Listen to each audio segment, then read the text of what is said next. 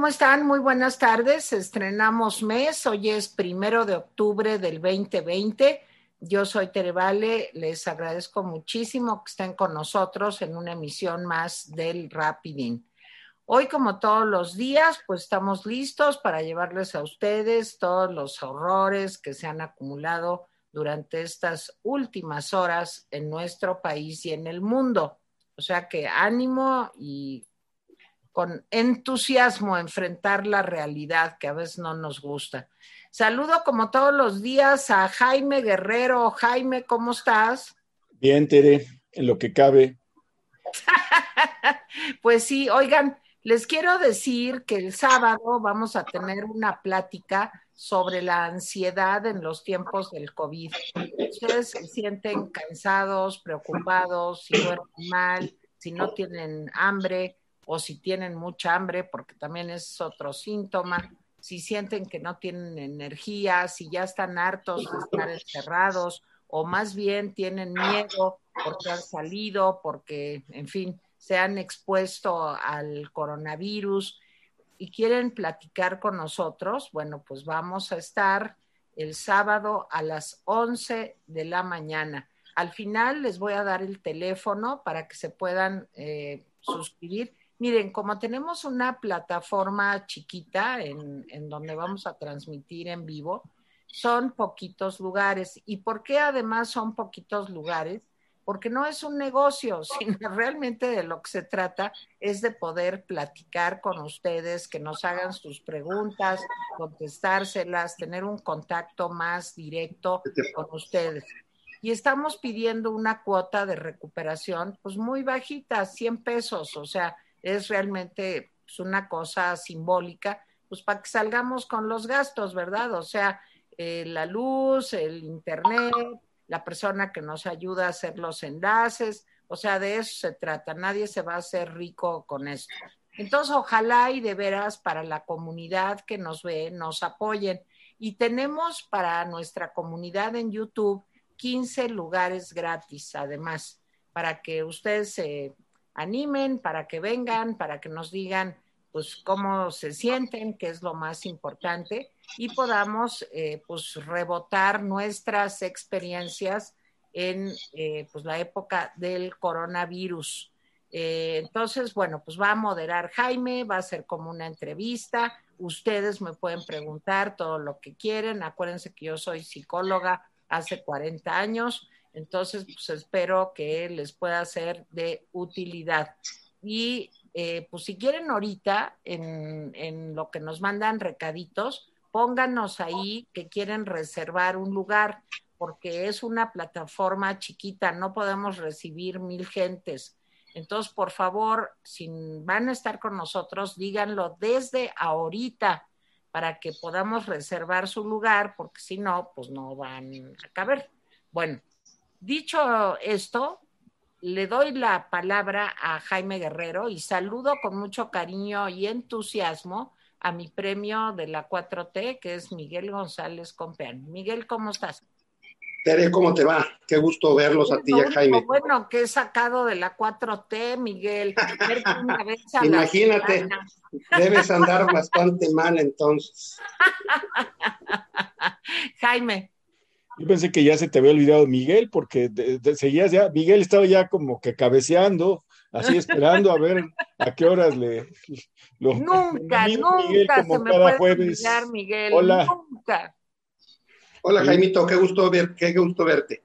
Bueno, a ver, este, bueno, hoy les recuerdo que hay, por favor, suscríbanse, eh, pónganle la campanita, denle like si les gusta, si no les gusta, pues no le den like, pero de todas maneras suscríbanse, véanlos y inviten a sus amigos o a sus enemigos, si no les gustó, a eh, suscribirse al Rapidín. Empezamos por las noticias tristes. Eh, los contagios de ayer fueron 5.053 nuevos contagios, eh, subieron los contagios, ya alcanzamos 743.216 contagios. Muertes eh, bajaron eh, con respecto al día anterior y fueron ayer 30, 483 para sumar 77.646. quiero decirles que ya, eh, pues varias fuentes, un matemático y otras fuentes están diciendo que todo indica que va a empezar un incremento en los contagios y en las muertes en México. Ya sé que estamos cansados de, estas noticias, ya sé que estamos saturados de información, pero sí quiero recordarles que eh, la pandemia no se ha ido, no se ha ido ni mucho menos, y que la situación de alerta debe prevalecer. Es cierto que la Ciudad de México está en, un semáforo anaranjado y que ya hay una entidad de semáforo, semáforo verde, pero tengan ustedes la claridad de que eh, hay muchas zonas del país y de, la, y de la Ciudad de México en donde los contagios y las muertes siguen. Yo les, pues les pido que se, que se cuiden mucho.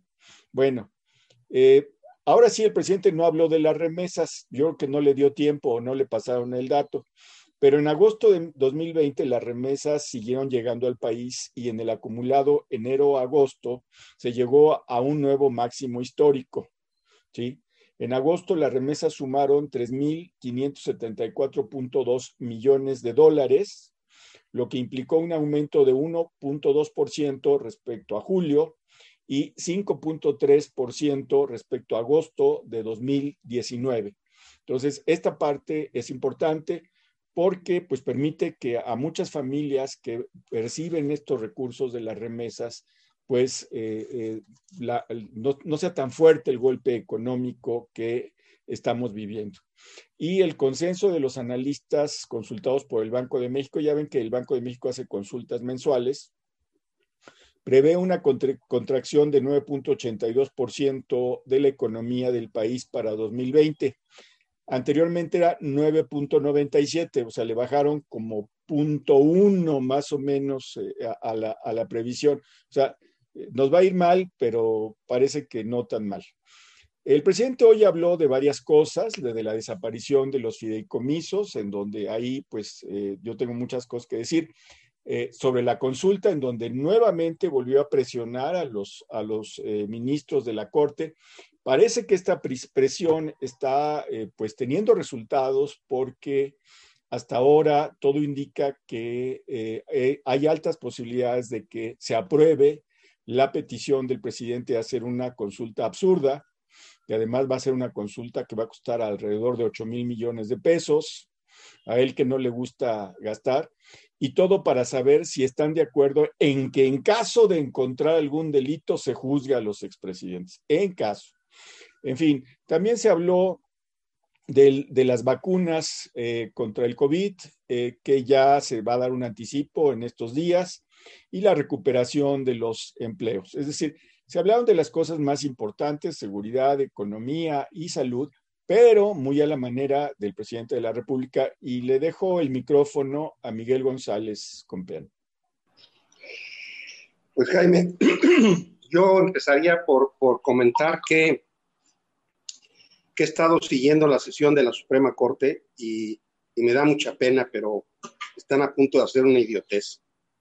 Están a punto de declarar constitucional la consulta, lo cual es francamente pues, muy penoso porque lo que la Corte está haciendo en el fondo es liberarse de, de, una, de una responsabilidad que francamente todos creíamos que podía asumir y podía llevar y cargar en sus hombros, y es declarar inconstitucional pues una cosa que es loca. O sea, el Ministerio Público no, no, no tiene eh, por qué eh, someter a consulta popular la persecución de nadie. Si se presume que hay un delito, el, el, el, Ministerio Público o la Fiscalía General de la República tiene que ir tras ese delito y no podemos politizar ni hacer popular la decisión de si se persigue a alguien o no. Voy a explicar de una manera, espero muy sencilla, de qué es lo que estamos diciendo.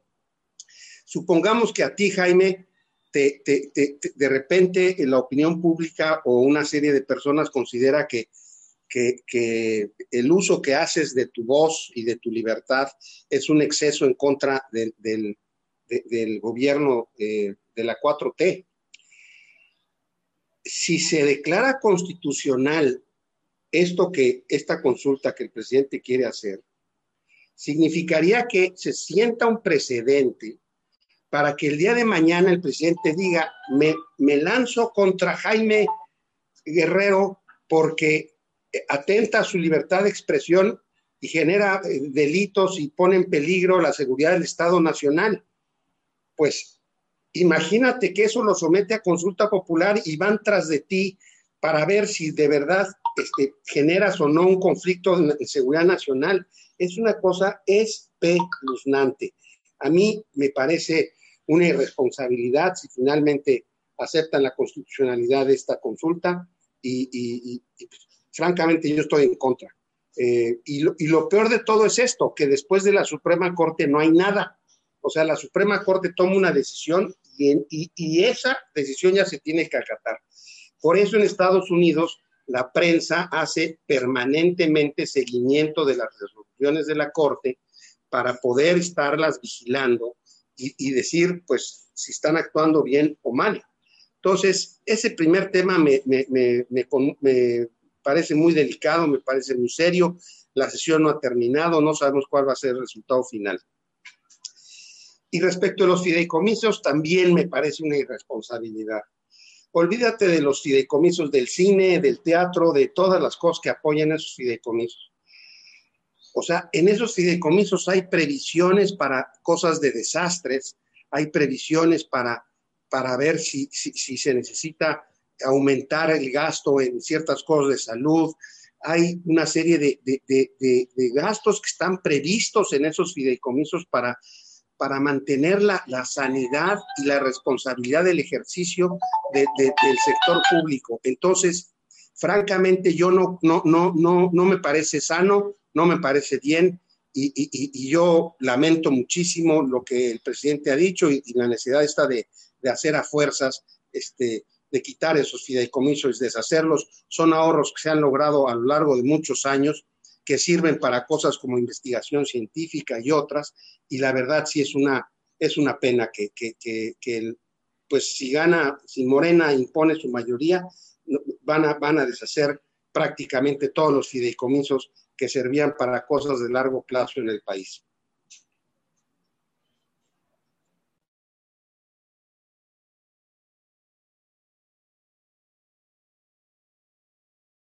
Perdónenme, tenía yo cerrado el micrófono. Bueno, pues yo coincido plenamente con lo que ha dicho Jaime y Miguel y creo que desde ayer el presidente en la mañanera y hoy nuevamente en la mañanera, pues se dedicó a, pues veladamente y a veces no tan veladamente, a amenazar a la Suprema Corte de Justicia previendo el dictamen que saldrá dentro de un momento. Dijo, es un día importantísimo hoy porque va a resolver la Suprema Corte y espero no se le niegue al pueblo, fíjense nomás, su derecho de participación, que se haga valer a plenitud la democracia en el país. O sea, para el presidente no hay nada eh, pues que impida que violemos la ley. O sea, de lo que se trata es que, y voy también a tratar de poner un ejemplo como lo hizo Miguel, espero no ser reiterativa, pues no se pone a consulta si se juzga a un delincuente. Hagan de cuenta que una persona mató a otra.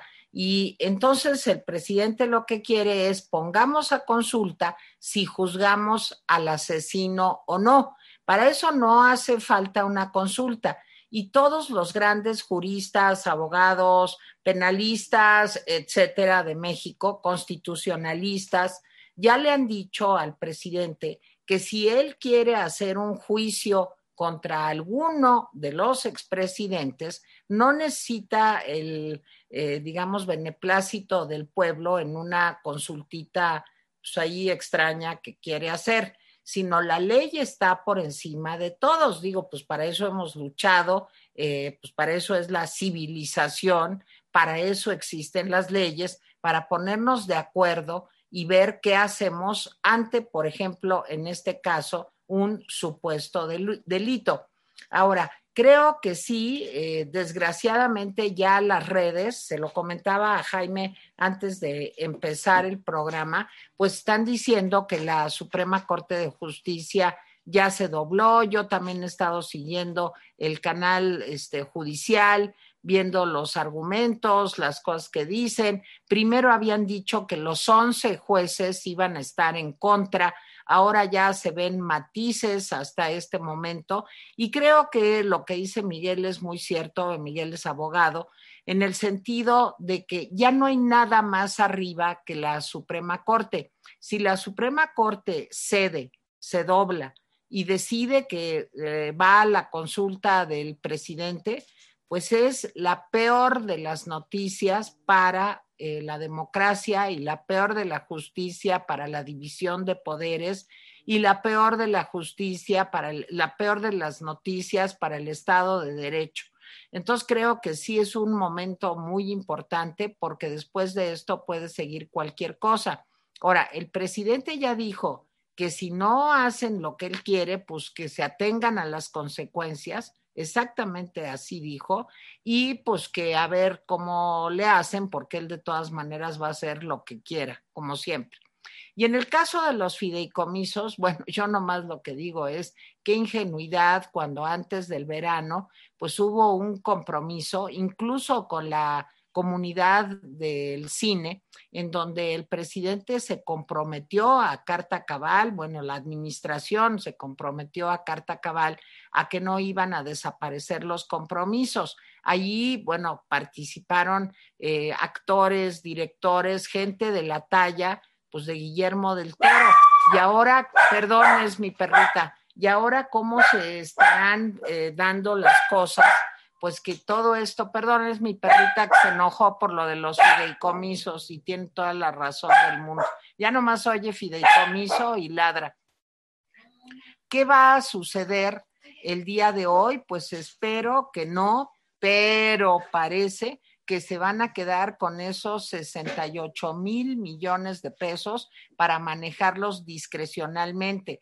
Ayer oí a Mario Delgado, claro, con las mentiras de siempre, diciendo, pero no se preocupen, va a estar el dinero. Entonces, si va a estar ahí el dinero y no van a reducirse estos apoyos a la ciencia, desaparecen todos los CONACITs de los estados de la República, desaparece el CIDE, lo cual es un robo pleno, porque además en, estos fideicomisos, en algunos, hay participación de capital privado, hay dinero privado, desaparece el deporte de alto rendimiento, en fin, es muy largo, y desaparece el FONDEN, el Fondo para el Desastre, para, para eventos desastrosos en México. Si va a pasar todo esto, pues yo creo que son pésimas noticias eh, pues también para el respeto eh, y la división de poderes. Les voy a decir por qué.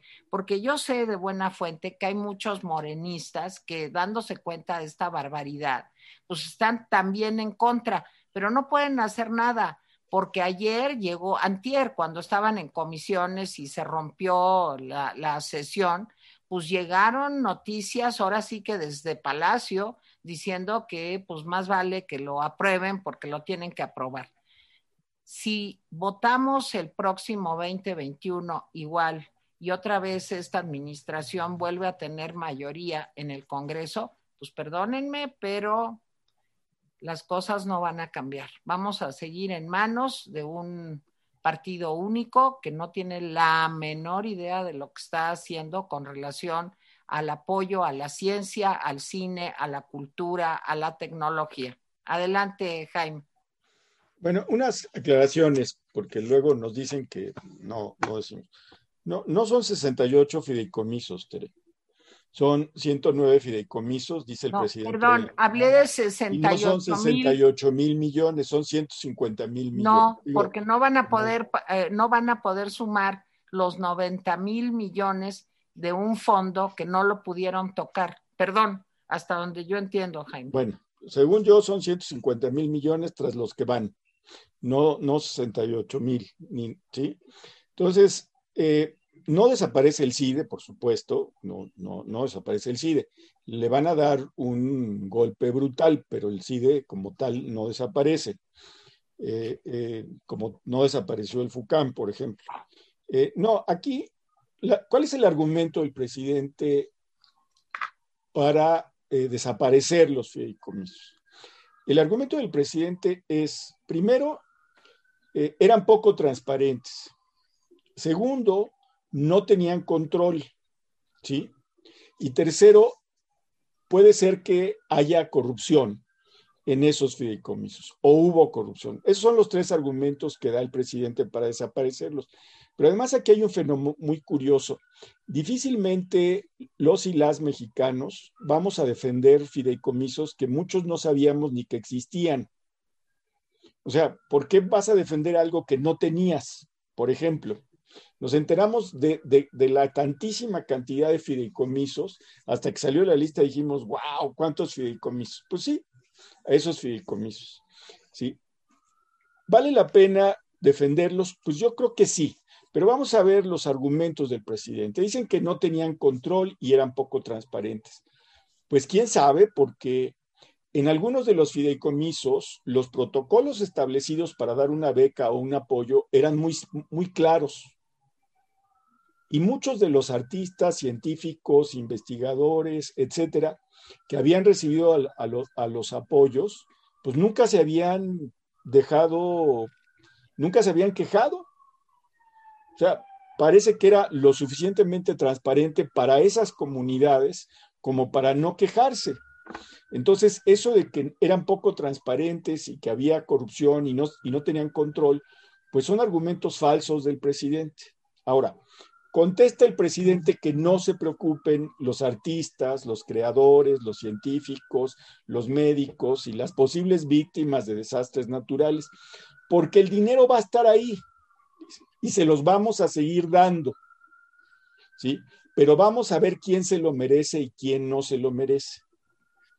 Miren, pues eso resultó que es una noticia peor, ¿Por qué es una noticia peor que la propia desaparición de los fideicomisos? Les voy a decir por qué.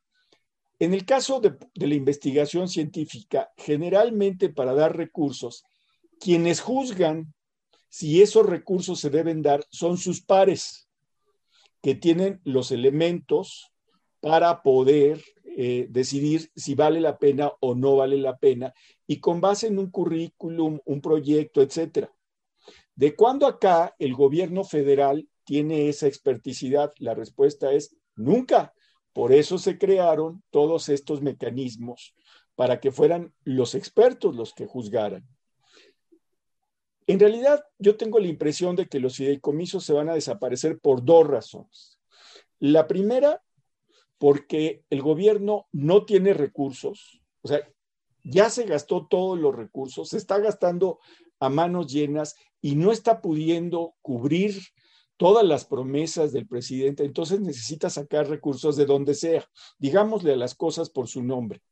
El presidente necesita cancelar todo lo que no le parezca a él indispensable para tener los recursos discrecionalmente, discrecionalmente. Y segundo, le va a dar dinero en becas o en apoyos a investigaciones, a investigadores, a proyectos, a creadores?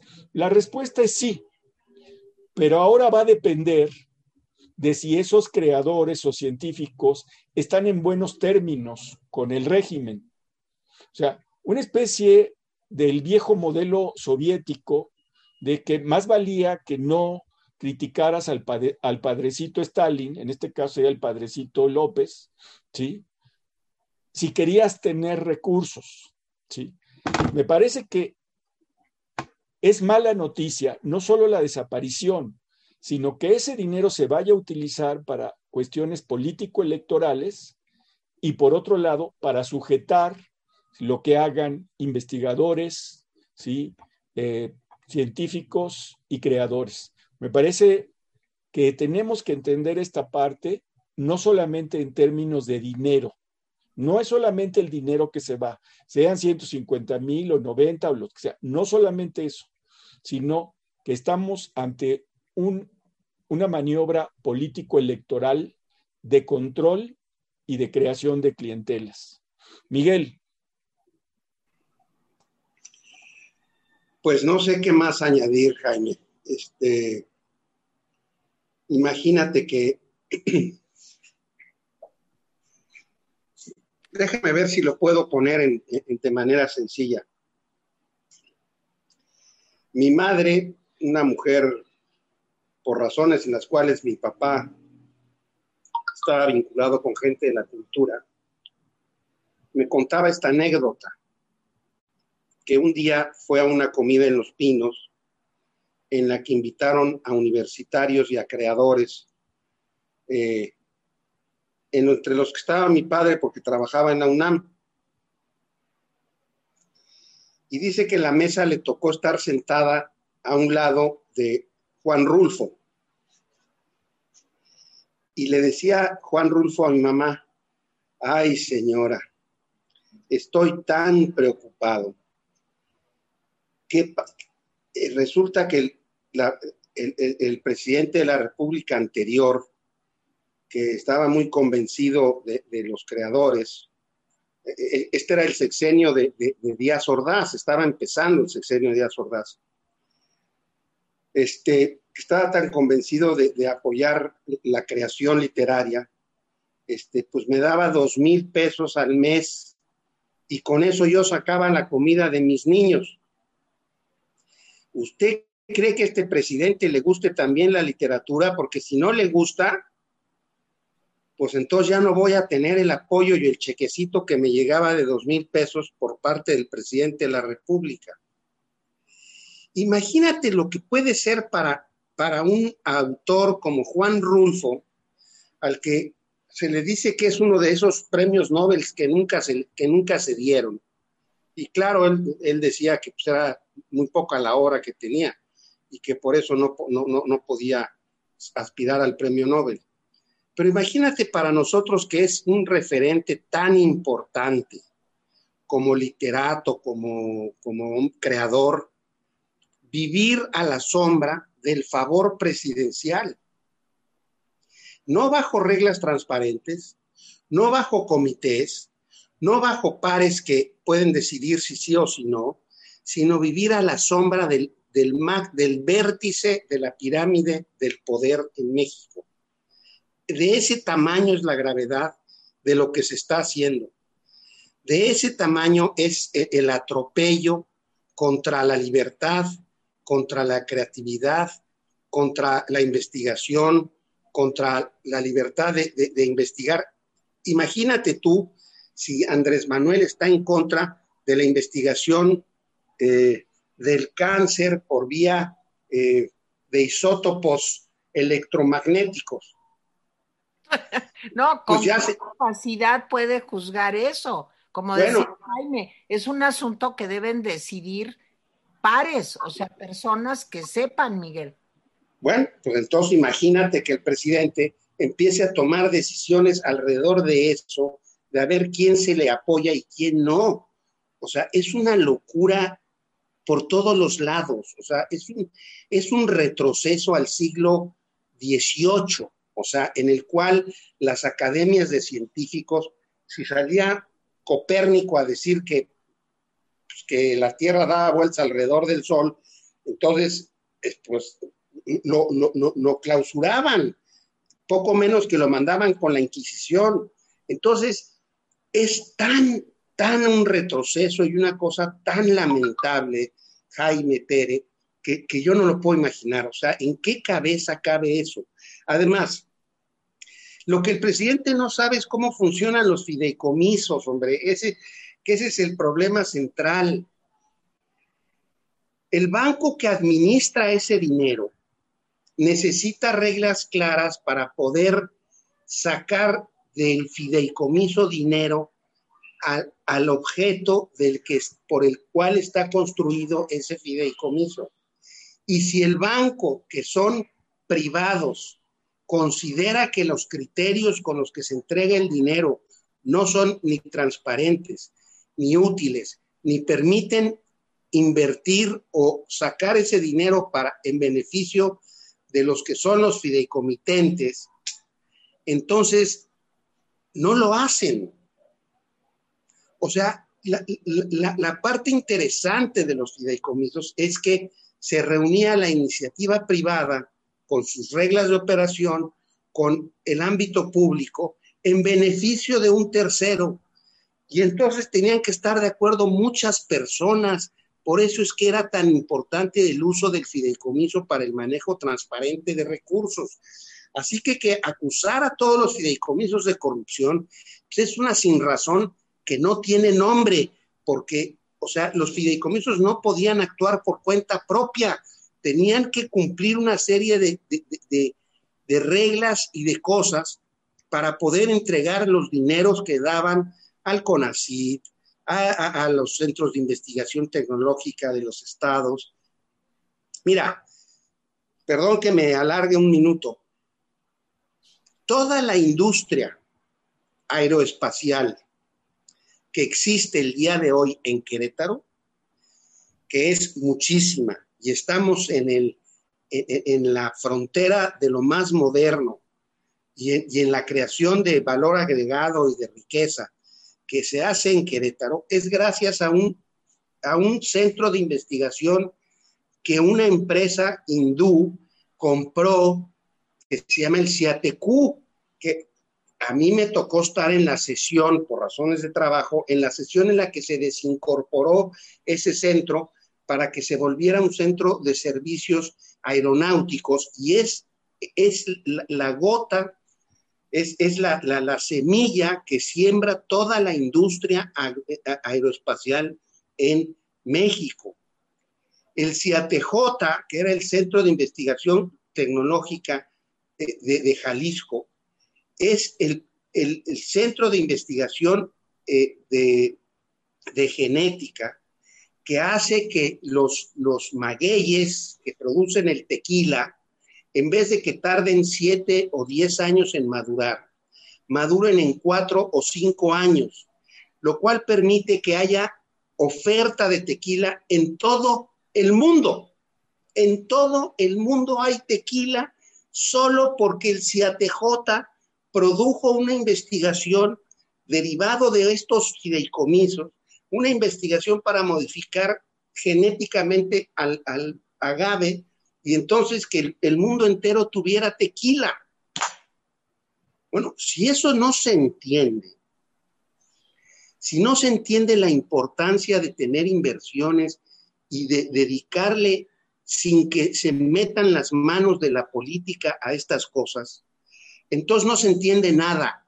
Entonces no vamos a poder jamás avanzar en el desarrollo de México.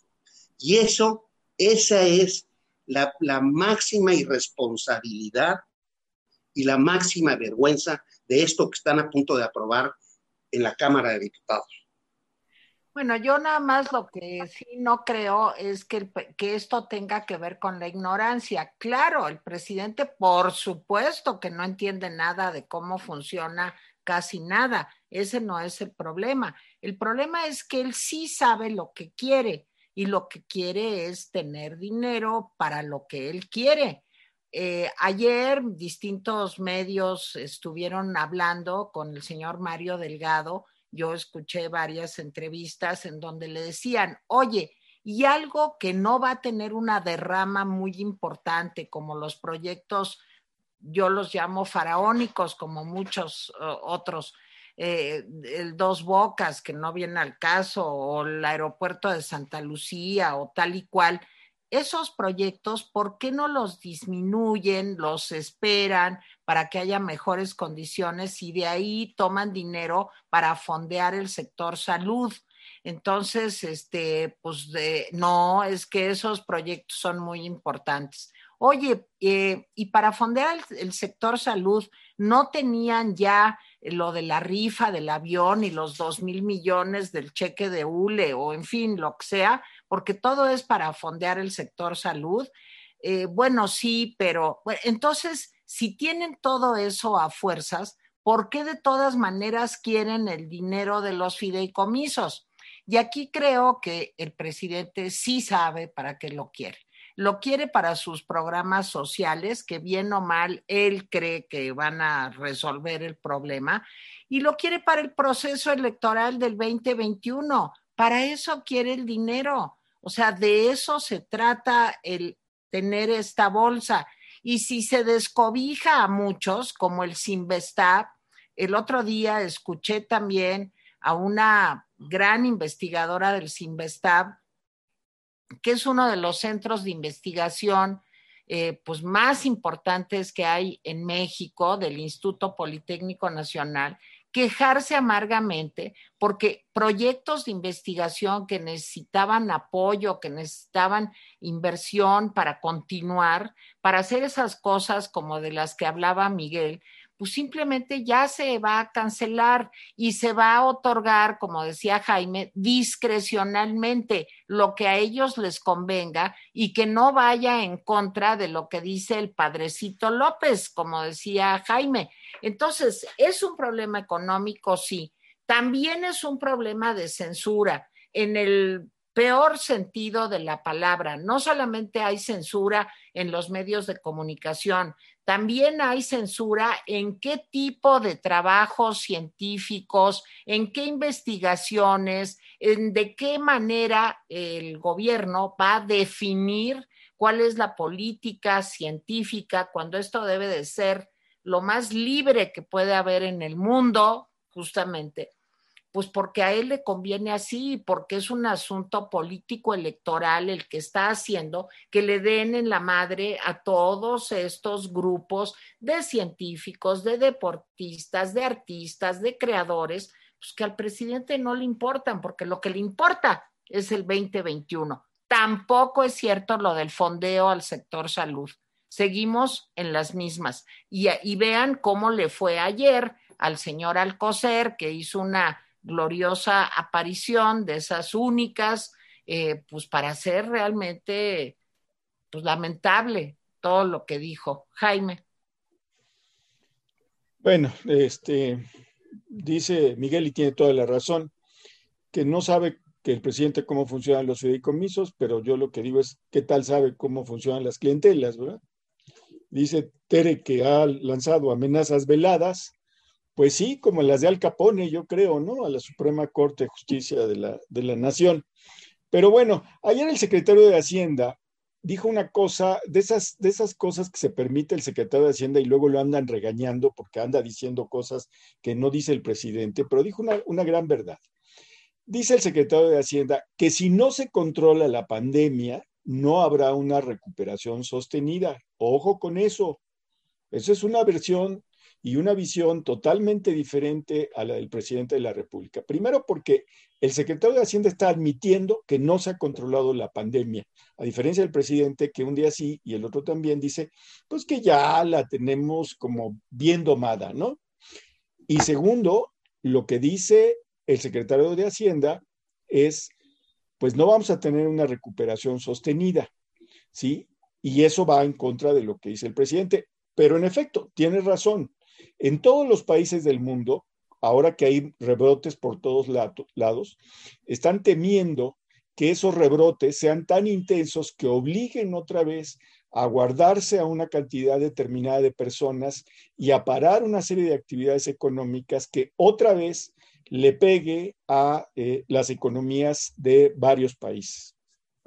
Hoy en la mañana el presidente en su mañanera habló de los ingresos del gobierno federal, un poco como diciendo, miren, este, nos ha ido muy bien, dijeron que se nos iban a caer los ingresos y no se nos han caído, y ahorita lo van a ver y van a ver, y entonces sacaron un cuadro, pero resulta que el cuadro decía una cosa diferente a lo que el presidente afirmaba.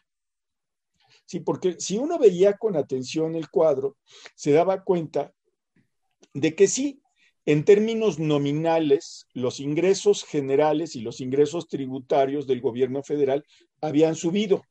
Pero recuerden que por, la inflación, ¿sí? un peso de, eh, de 2020 no es igual a un peso de 2019. ¿sí? Entonces, en términos reales, el cuadro lo que nos estaba diciendo es que los ingresos del gobierno federal han caído hasta el 29 de septiembre de este año 1.9.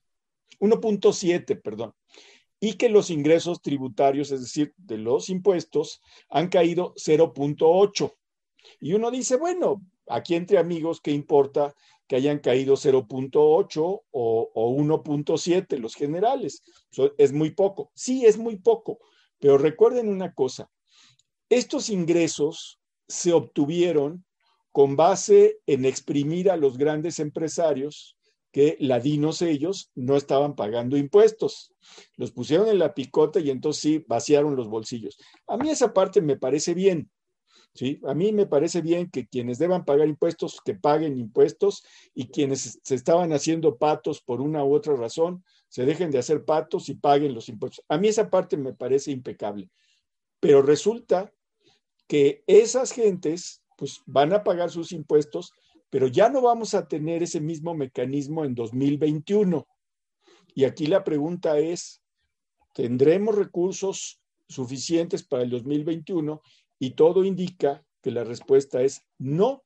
Entonces, si nos vamos a quedar sin fideicomisos, si nos vamos a quedar con el recorte de todas las secretarías, ¿sí? si nos vamos a quedar sin esos recursos, esos recursos de la gente que no pagaba, la, pregunta es, pues, ¿cómo le va a hacer el presidente si solamente va a tener salivita para el, para el 2021? Pero bueno, el presidente ha demostrado que es un gran vendedor de saliva. Pero bueno, el posicionamiento sobre la consulta sigue, si no termina eh, durante el programa, cosa que es altamente probable, Mañana les traeremos como una especie de, resumen de quiénes votaron a favor, quiénes en contra, dónde está, dónde viven, cómo se llaman, sus fotos, para que vayan y, les den de jitomatazo. No, no es cierto. Pero sí les vamos a, sí les vamos a decir este, quiénes fueron los que votaron a favor y cuáles fueron sus argumentos. ¿Sí? En fin, este, Miguel. Pues mira, Jaime, ya, ya no hay mucho que añadir. Este, eh, se ve el futuro poco halagüeño. Este, en efecto, el presidente ha ido sacando recursos de una sola vez, pero no cambiando el sistema o la estructura para, para adelante. Va y suspende subsecretarías para tener una lana. Va y rompe los fideicomisos para tener una lana.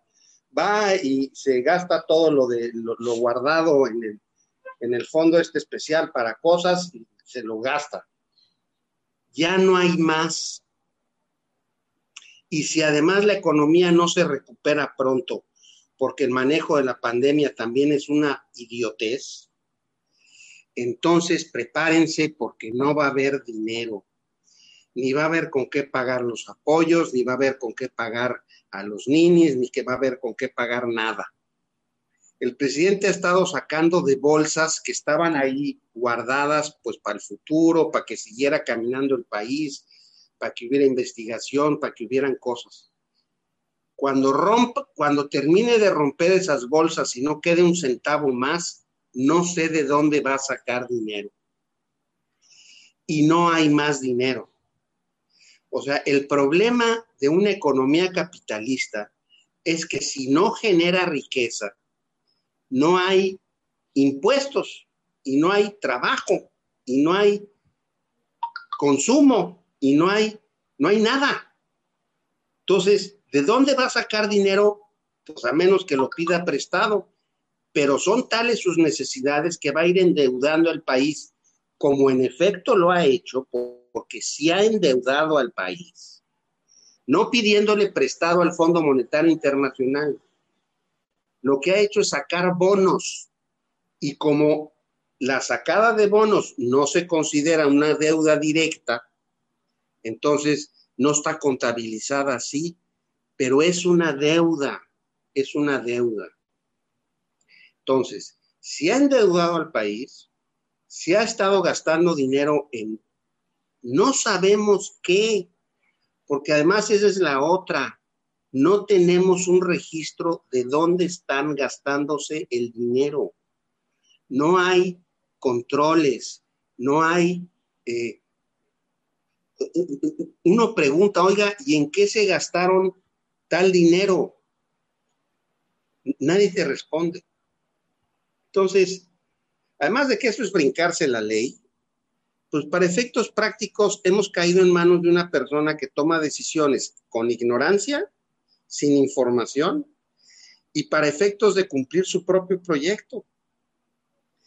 Entonces, la verdad es que yo no veo ningún futuro alegre, ni un futuro, digamos, razonablemente asequible.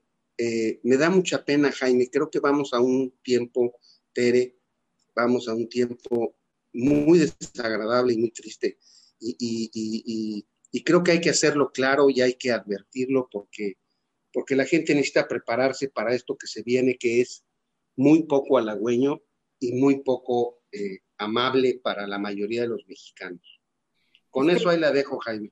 Miren, yo en algunos medios estoy viendo ahorita eh, lo que están diciendo. Al parecer hay seis votos a favor de la Suprema Corte de Justicia eh, para que se declare constitucional la solicitud de consulta popular del presidente. Entonces, si son seis votos a favor ya, pues ya ganó, porque son once votos en la Suprema Corte. Entonces, quiero decir que eso es lo que está diciendo tanto el Universal como el periódico Milenio, que son los que ahorita estoy viendo, eh, que van seis votos a favor. Si esto es así como es, este, pues realmente la cosa ya se fastidió bastante, ¿verdad? Porque, o sea, efectivamente, pues van a hacer las cosas como quiere el presidente, y no porque yo me oponga a lo que quiere el presidente, nada más que lo que quiere el presidente, pues es apoyar un concierto de inconstitucionalidades, como lo dijo el eh, ministro Aguilar. Eh, y esto pues no es una buena noticia para el Estado de Derecho en nuestro país, como hay malas noticias todos los días en este mismo sentido. Pero esta sí es muy grave, porque este es el mayor órgano eh, de justicia de nuestro país, es la Suprema Corte de Justicia, por eso se le dice así, ¿verdad? Y parece ser que ya van seis votos a favor. Entonces creo que esto ya prácticamente está hecho. Bueno, en lo que confirmamos o no confirmamos, yo les quiero decir que, bueno, pues la mañanera de hoy, yo creo, no sé cómo la viste, Jaime, pero que fue simplemente un asunto de trámite. El asunto de las vacunas fue otro de los temas que trató el presidente el asunto del 2 de octubre, mañana es 2 de octubre, y esto generalmente ha traído pues un día de muchas tensiones, pero este pues luego luego aprovechó el presidente con lo del 2 de octubre para decir que justo por eso había desaparecido el Estado Mayor Presidencial.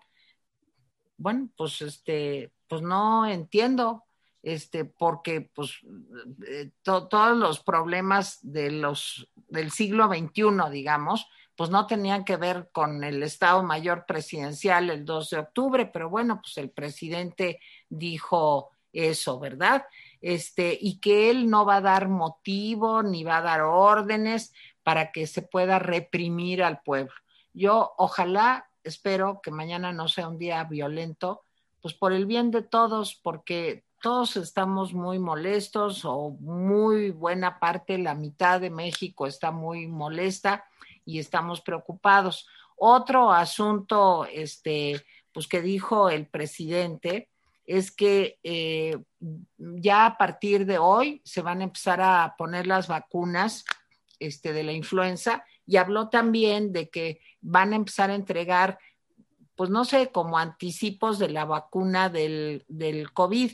Pero yo nomás les quiero decir que mientras las vacunas del COVID no sean probadas en 30 mil personas y se termine la fase 3, las vacunas no están aprobadas. Vamos a tener un especial, ¿verdad, Jaime? Eh, la semana entrante, justo para hablar de las vacunas. Y bueno, pues yo creo, digo, habló de que van a hacer un aeropuerto en Tulum, como la, como la, el turismo va a la alza, ya ven que estamos en un momento fantástico para la aviación, para la hotelería, el turismo va a poca madre, pues entonces ahorita van a hacer un aeropuerto en Tulum, este, cosa que me parece en este momento desquiciada en el momento que estamos viviendo y con la perspectiva que se espera para el sector turístico. Y bueno, pues ya yo diría que este, pues esto es de lo más importante. Y un comentario final, Jaime, si me permites. Este, ayer habló eh, el presidente de 12 fiestas que va a haber el año entrante con motivo pues, de, de Tenoch, ¿cómo dijo? Tenochtitlan o no sé cómo se llama, en fin. Bueno, el chiste es que esto va a seguir Incluso ayer algunos medios se atrevieron a decir, oigan, ¿y por qué mejor no, no hacen fiestas? Porque no estamos para fiestas. Después de casi 78 mil personas fallecidas, subió, como decía Jaime al principio, el número de contagios a más de 5 mil y casi 500 personas fallecidas eh, ayer. Ah, bueno, pero en medio de todo esto, en vez de, apoyar a las personas enfermas, a los hospitales, a las pequeñas empresas y tratar de resolver los problemas ingentes, urgentes y preocupantes que vive el país, no, pues el presidente va a hacer 12 fiestas, eh, como dijimos y comentamos ayer, pues que me parecen realmente un ejemplo de la falta de empatía, de solidaridad y de responsabilidad, que es lo más grave que tiene esta administración. Y ahora sí, ahí la dejo, Jaime. Bueno, eh, hubo una afirmación hoy del presidente que llama la atención. Cuando empezó a hablar de la creación de empleos, dijo, pues han creado tantos y tantos y tantos pero se aventó una frase de esas que eh, pues no tiene ningún contenido. Dice que él espera que en seis meses, en seis meses más, se tenga la, eh, pues, eh, el número de plazas ocupadas que se tenía en febrero de este año. Estamos hablando de una apuesta muy fuerte del presidente, porque no parece que, que sea capaz, pues, la economía de crecer lo suficiente como para que todas esas eh, plazas, 20 eh, millones de plazas, eh, más, de, más de 20 millones de plazas que había en febrero, puedan ser ocupadas. Lo vamos a ver, pero bueno, pues seguramente él va a decir que, que pues no, no, no, que sí se logró, va a inventar alguna cosa. Estamos hablando de plazas de economía formal, no informal. Ojo con, ese detalle. No más sobre la consulta. Me permites, Jaime, acuérdate que él prometió en uno de sus múltiples informes que iba a generar dos millones de empleo este año, de empleos este año. Pues también, ¿dónde quedó eso? Pues nada, ¿verdad? Bueno, sobre la consulta, miren, eh, todo lo que tenía que ser la Suprema Corte de Justicia es definir si la consulta, si la pregunta era eh, constitucional, si la materia de la pregunta era constitucional. Y bueno, pues los periódicos ya están diciendo que la Suprema Corte falló, que sí es constitucional la materia que se le pregunta. No sé si la Suprema Corte vaya a sugerir que haya un cambio en la redacción de la pregunta, no lo sé. Habrá que esperarse eh, a que termine bien todo esto. ¿Sí? O se va a permitir que el presidente haga la pregunta que quiera. Y ahora lo que sigue, pues es que con esta situación, que el INE empiece a organizar eh, la, consulta. Eh, ¿Cómo se va a organizar la consulta? Bueno, pues de acuerdo a la ley, en las casillas de votación también se va a preguntar, ¿sí? Si la consulta es, eh, eh, si se, quiere que se, que se eh, juzgue a los presidentes, etcétera, etcétera.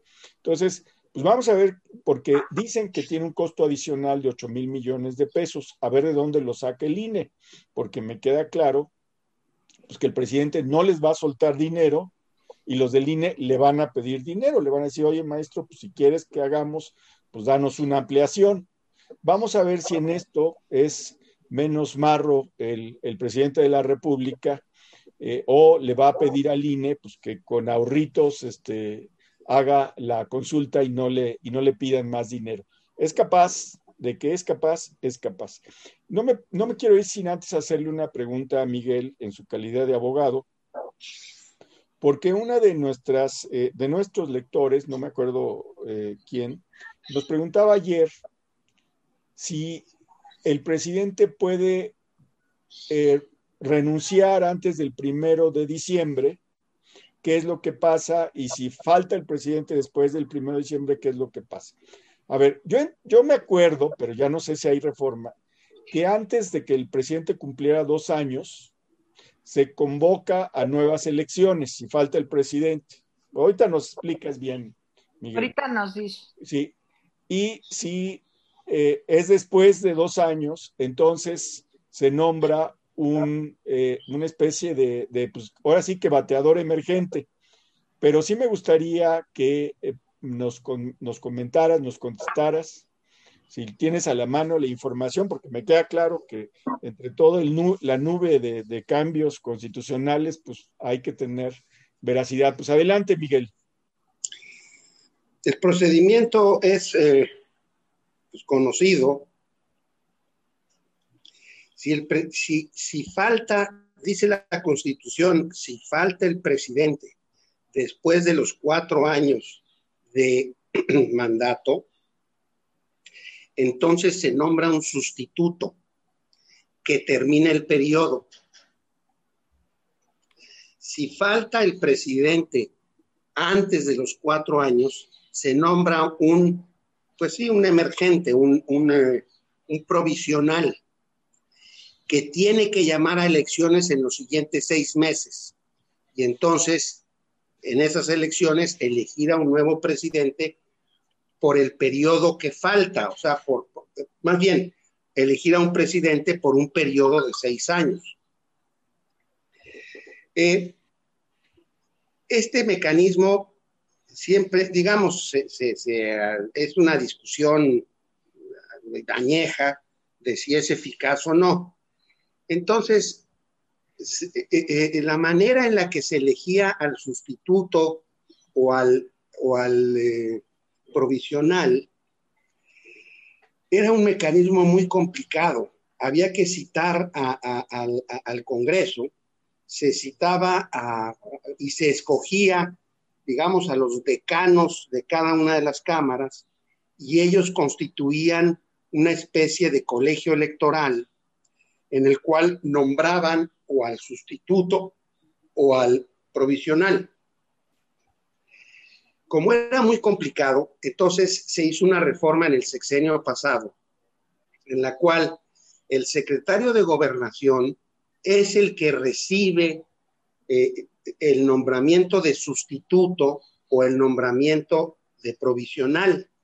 A la falta del presidente, es decir, si renuncia, si se muere, cualquier cosa de estas, el secretario de gobernación o la secretaria de gobernación ocupa el puesto de sustituto si es después de cuatro años de mandato o de, o de provisional para llamar a elecciones a los siguientes seis meses, en los siguientes seis meses llamar a elección y abrir una elección para elegir a un presidente por otros seis años. No sé si quedó claro este, con, lo que acabo de decir. Sí, entonces, gracias. Entonces, este, sí, en efecto, si, si el presidente decide renunciar, cosa que veo muy poco probable, pero incluso juntando los 100 mil que él dice que se junten y entonces él se va. se va de vacaciones un tiempo. Se va de vacaciones. Él no dijo que renunciaba, dijo, yo me voy a Palenque, pero luego regreso. Entonces, vamos a suponer que no está el presidente de la República. En este y el siguiente año tendría que nombrarse un provisional que ya, bueno, sería la secretaria de gobernación, el presidente provisional, para en seis meses citar a elecciones y entonces nombrar a un nuevo presidente de la República. Ese es el mecanismo. Bueno, pues leo este comentarios de ayer. Ok. Eh, Sonia Seeker, eh, que es Yolette, eh, nos escribe que en Baja California existen seis grupos indígenas nativos. los Kumiai, los Tipai, los Paipai, los Quiligua, los Cucapá y los Cochimíes. Como es ampliamente sabido, dice, estos seis grupos originarios pertenecen a la familia lingüística yumana, por lo que también reciben la denominación colectiva de los yumanos. Eh, pues gracias por la información, nos la manda desde Tijuana. Eh, Socorro Concepción Valdivieso eh, Salinas dice que, bueno, nos pone dos, dos links, ¿sí? Dos links conteniendo cosas que dicen los populistas en el mundo y son deliciosos los links. Miren, métanse a, nuestro video de ayer, ¿sí? Y busquen a lo que dice Socorro Concepción Valdivieso Salinas y busquen los links de, de YouTube en donde dicen los populistas cada cosa. Dice, por ejemplo, Maduro en una de las, de, de las cosas que dice, dice que ya van venciendo el alfabetismo en Venezuela, pues sí lo creemos que vayan venciendo el alfabetismo, no en el, analfabetismo, sino el alfabetismo. Y luego hay otra de, Evo Morales diciendo que el pollo con hormonas femeninas hace homosexuales a los hombres y que no hay que comer pollo. En fin. Bueno, bueno. Con una recopilación de dislates de los populistas, que nomás, este, pues nosotros deberíamos hacer las nuestras, pero bueno, John Smith dice que los grados académicos son solo eso y, son, y no son ninguna garantía de expertise en algún campo. En efecto, Patricia González, no estoy de acuerdo con Jaime.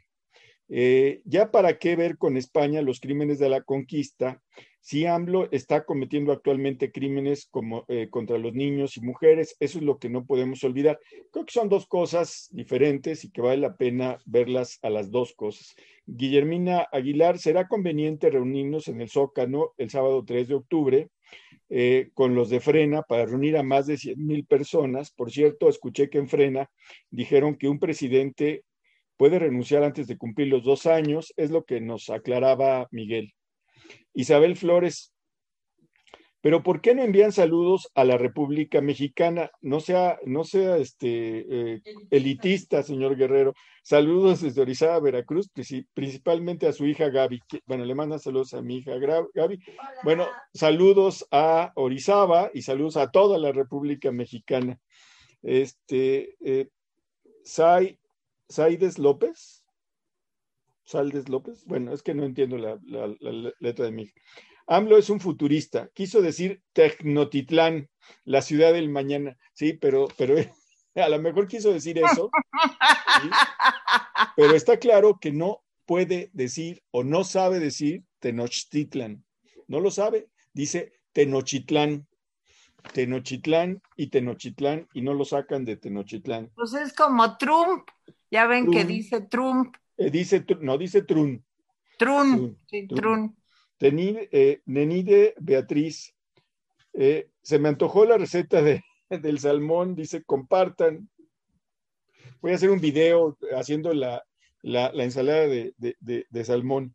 Estaría muy bueno. Rosenone 11, ya dejen a los indígenas en paz, ya hasta me están cayendo mal, igual que los pobres, siempre manteniéndolos de botín. Dice ArtiCR, desde fines de abril, 101 martes de cada semana es cuando se reportan la mayor cantidad de muertes. Los viernes es cuando se reportan la mayor cantidad de contagios. Bueno, es interesante el, dato. Yo no he llevado esa, esa contabilidad, pero no me extrañaría. A ver, los de hoy, comentarios desde toda la República Mexicana. Sí, Coyoacán, Cancún, Saltillo, Alemania, Chihuahua, Hermosillo, Puebla, Ciudad de México, Tequisquiapan, Nogales, Hidalgo, San Luis Potosí, Morelia, Estado de México. Miren, los veo desanimados. Ayer sentí muchos comentarios, pues desanimadones. Y si la cosa no está para hacer las 12 fiestas que quiere eh, el presidente López, pero de veras no nos desanimemos. Hagan como como dice, Teresa está tan desanimada que ya ni nos recomendó su artículo sobre Mafalda, aparecido hoy en El Economista. Está divertido, ¿sí? Porque cita a Mafalda y descubrimos que eh, pues ella no ha leído grandes filósofos ni grandes este, autores de psicología, pero a Mafalda se la maneja como quiere. No, vale, no hay necesidad de más. Con Mafalda es suficiente para conocer el mundo. Lo sé, que también tú cuando estudiaste Derecho, tú llevabas en tus cuadernos de Derecho las tiras de Mafalda, lo sé también. Y luego se les nota. No, que lean mi columna hoy en El Economista, gracias Jaime. Sí, ahí está. Y el tema está, pues a mí yo me divertí mucho escribiéndolo, porque es Mafalda hablando del populismo eh, con las frases de Mafalda hago comentarios eh, alrededor de lo que está viviendo el mundo. Y creo que estaba interesante, está novedoso. Pero, además déjame decirte algo, este, no es que yo solo viera a Mafalda, es que este, la sabiduría de Mafalda no tiene comparación, mi querido Jaime, este, es, es, es, la neta del planeta. O sea, y por cierto, ya que ustedes se promocionan en este espacio respecto de su artículo de hoy y de mañana, yo voy a promocionar el mío de lunes porque nunca hablan de él. Entonces, no es cierto, está en la caja. Pues sí, está en la caja de los recuerdos, porque no, no está, no, no, no está en ningún otro lado. Entonces. Todos los lunes lean a Miguel González Compeán, todos los lunes. Al que ponemos en la caja. Al que ponemos en la caja, en el economista, todos los lunes ahí lo pueden leer. Ya con eso yo acabo. Gracias y que les vaya muy bien a ambos. pero yo déjenme leer los de hoy. Dice Delia Patricia, ahora sí, como diría Mafalda, lo peor es que el empeoramiento empieza a empeorar. Dice Neri Edith, eh, se aprueba la, si aprueba la, la Suprema Corte, será sin duda un día de luto nacional porque habrán asesinado la ley y el Estado de Derecho. De acuerdo, Neri. Marina Rodríguez, Miguel, si los fideicomisos no se respetan y se cancelan, eso significaría que esa figura eh, jurídica está en riesgo. No, la figura no, los fideicomisos, la figura seguiría, pero ya sin fideicomisos de estos, porque los particulares también utilizamos esa figura. No, no, la, figura se queda. Ros López, ¿qué hay de cierto que el gobierno eh, le eh, devolvió dinero a tres países latinoamericanos? No le volvió a dar dinero a tres países latinoamericanos. Pues eh, sí, le, le, dio dinero el año pasado a Guatemala, Honduras y El Salvador. No sabemos si este año le volvió a dar dinero, pero entiendo que era un programa eh, multianual, así que no me, no me eh, sorprendería. Esencias de Mujer, estima Secretaría de Hacienda y Crédito Público que quedan 6 mil millones de pesos en el Fonden, Peña lo dejó con más de 150 mil millones. ¿Dónde quedó ese dinero? Pues ya saben dónde quedó ese dinero. Y sí, en efecto, queda, queda una cantidad mínima. Cecilia Gómez, si se corre, si se corre, aprueba la consulta, ¿sí? Daré, no, pues mejor que los lea Gabriela, ¿eh? Sí, de, veras. daré por instruido si la Corte aprueba la consulta. A ver, si la Corte aprueba la consulta, daré por instaurado, el, el chavismo. Sí, no, pues es el lopismo, ¿eh? Chavismo no es, es lopismo. ¿sí? Si cancelan los fideicomisos, me sentiré en manos de Stalin. bueno, bueno. Pues qué miedo, ¿eh? Porque Stalin era temible. Memo Villarreal, Jaime, eres como López, estás como López. Sale, ya nos llevamos así, Memo. Sí. Este, dice, ¿cómo? Saltándote la ley para cobrar impuestos por alguna razón técnica, no nos estaban pagando, no nos estaban pagando. De cuando le cobraron los impuestos. Ah, sí, sí, sí, cuando, no, no, bueno. Sí, pues si no te pagan, pues no te pueden cobrar impuestos, por supuesto, y si no recibes dinero, pues no. No, yo lo que me refería es que en efecto, había grandes empresas que dilataban los impuestos. O sea, la acusación de que sí había acuerdos es cierta, ¿sí? sí eh, yo, yo no digo que no, ¿sí? Lo que me parece terrible es que piensen que le van a poder seguir cobrando impuestos. Y ya nomás para terminar, María Leticia Rubí, la Suprema Corte de rodillas, qué pena. Eh, Josefa King, primera vez que me toca verlos en vivo, soy su fan, los escucho todas las noches. Gracias, Josefa King. Irme Stover, aquí en Alemania cobran menos, muchos impuestos de tu sueldo, te descuentan casi 60%, te cobran impuestos por tener perro, tener religión, pero la realidad, la calidad de vida es buena. Sí, eso es cierto. Maribel Pineda, con las aerolíneas colapsadas a nivel mundial, ¿quieren hacer otro aeropuerto? Pues sí. Pues sí. Ya al último, Gabriela Canseco. Esta noticia me parece muy positiva. Dice, como me pidieron les comunicara de mi COVID, ya fui dada de alta, gracias a Dios, sigo respirando. Gabriela Canseco, pues qué bueno, felicidades, te mandamos un abrazo virtual y ya me despido, Tere. Bueno, pues acuérdense que el sábado vamos a tener un conversatorio porque queremos además platicar con ustedes sobre cómo sobrevivir al COVID, bueno, y a otras cosas, ya se imaginarán, sin volverse locos. Vamos a estar a las 11 de la mañana, es cupo limitado porque no tenemos una plataforma grande. Si nos va bien, pues ya tendremos una plataforma mayor. Tenemos 15 lugares gratis para las personas que nos ven aquí en el Rapidín de la comunidad de YouTube y los demás, pues que llamen, los primeros 15 que llamen ahorita, gratis. Pero si no, pues apóyennos, son 100 eh, pesitos para que estén en esta conferencia. Es chiquita para que podamos intercambiar opiniones y les doy el teléfono para que se suscriban. 55 63 07 03 40. Ahí les va. 55 63 07 03 40. Y ahí los vamos a esperar el sábado. Y ahí, y déjame adelantar una cosa de tu plática. Eh, señores, el sexo, eso es lo único que los va a salvar de este confinamiento. Todo lo demás no sirve para nada. Ok, un gran consejo. Mañana, adiós, Miguel. Adiós, que les vaya bien. Adiós, besitos, bye.